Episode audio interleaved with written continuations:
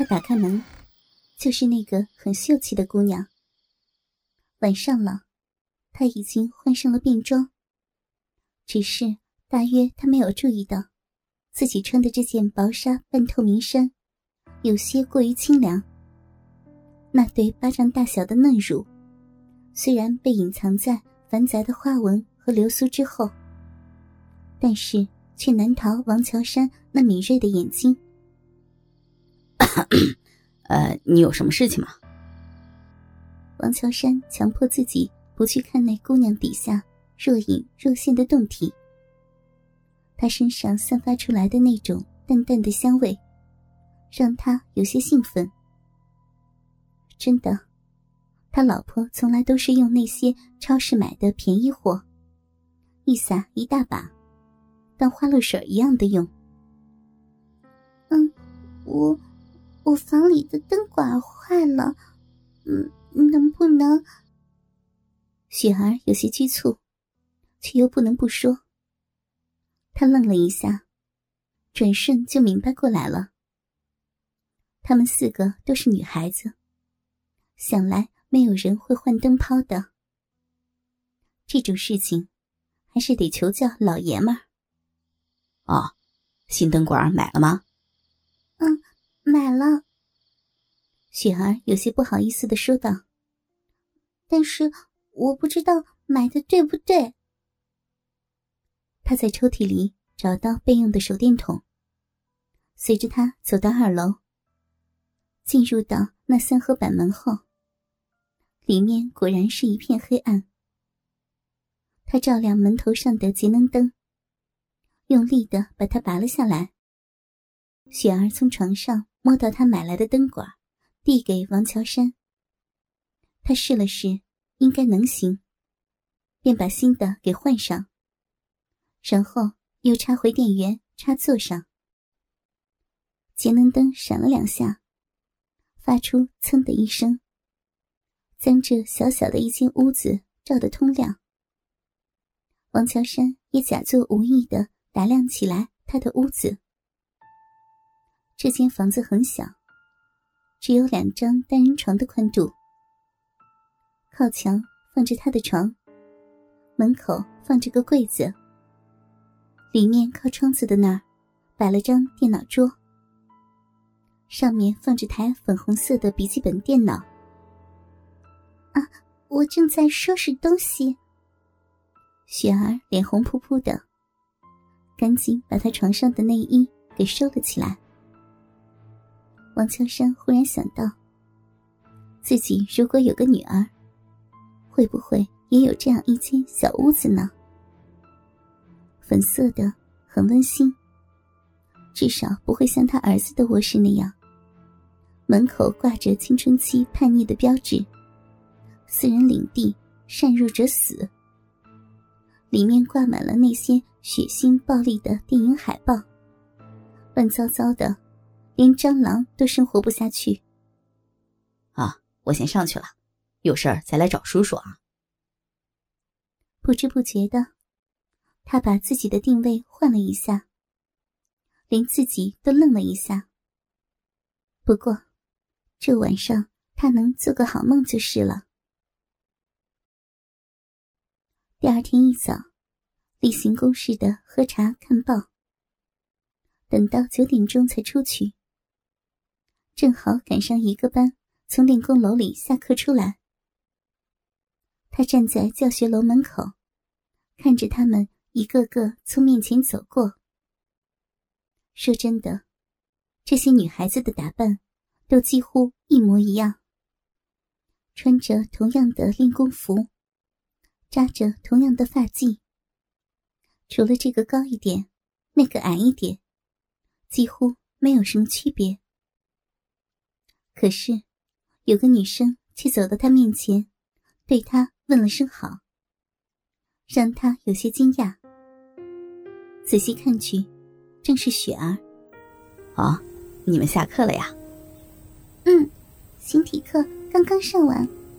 啊，那快进去上课吧。王乔山语重心长的说：“别耽误了时间啊。”雪儿点点头。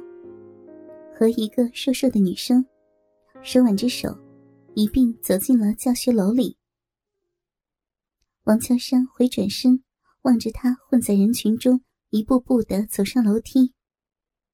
那大 V 字背领口下，两片肩胛骨，圆润又细腻，看得他有些走神了。回到办公室里，他打开电脑，望着桌子上儿子的照片，不禁笑了起来。哼，我这是怎么了？那女孩跟我儿子差不多大，我怎么就动心了？可是，下面那鸡巴硬邦邦的感觉，顶在内裤上，真的有些疼。王主任。这是宣传部做好的下一学年的宣传册清样，您看一看，多提一些意见。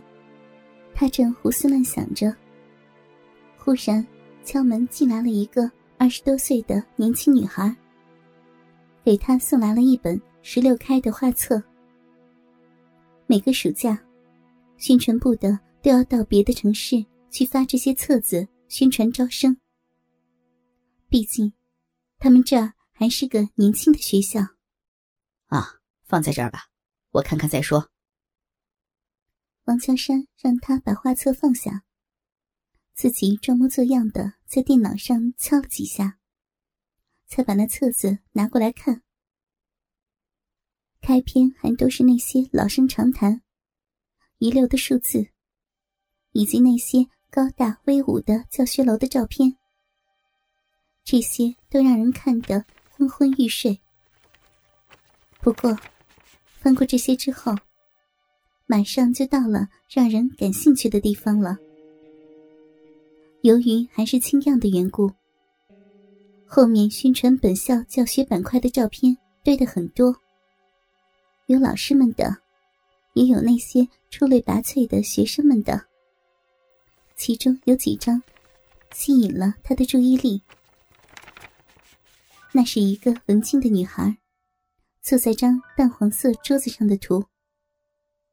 她穿着一身白色的纱裙，裙内有短短的衬裙。可是，这欲盖弥彰的，却更显示出她那纱裙下玉腿的修长和美丽。特别是有一张，她屈抱着右腿，穿着粉色舞鞋的脚，轻盈的踩在桌沿上。那绸质的衬裙，似乎还往下滑落了一些，几乎都可以看见那大腿的根部了。这个女孩正是雪儿。王秋生觉得，身下的那根许久不用的老枪又硬了几分，直直的，挺着，难受的很。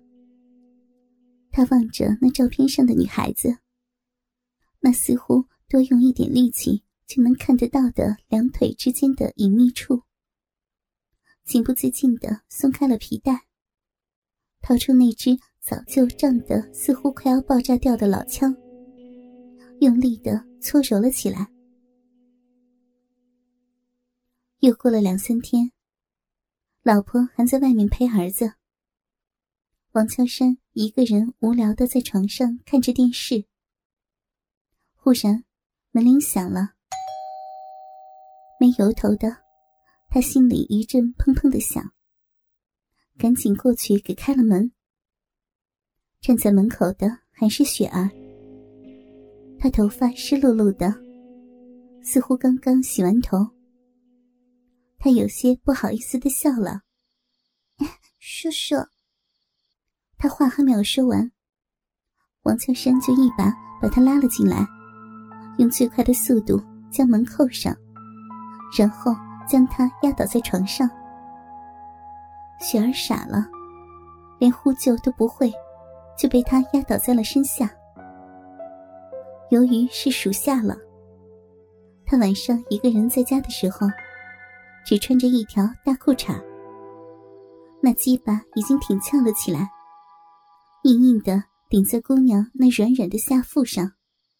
叔叔喜欢你啊！他也不知道自己在说些什么，却用力的扯掉身上的背心，又来拉扯他的 T 恤。雪儿忽然明白过来了，用力的挣扎着。他赶紧将他的双腿压住，同时似乎是啃一样的咬住了他的双唇，将他的呼救封锁在了喉咙里，只能发出呜呜的哀鸣。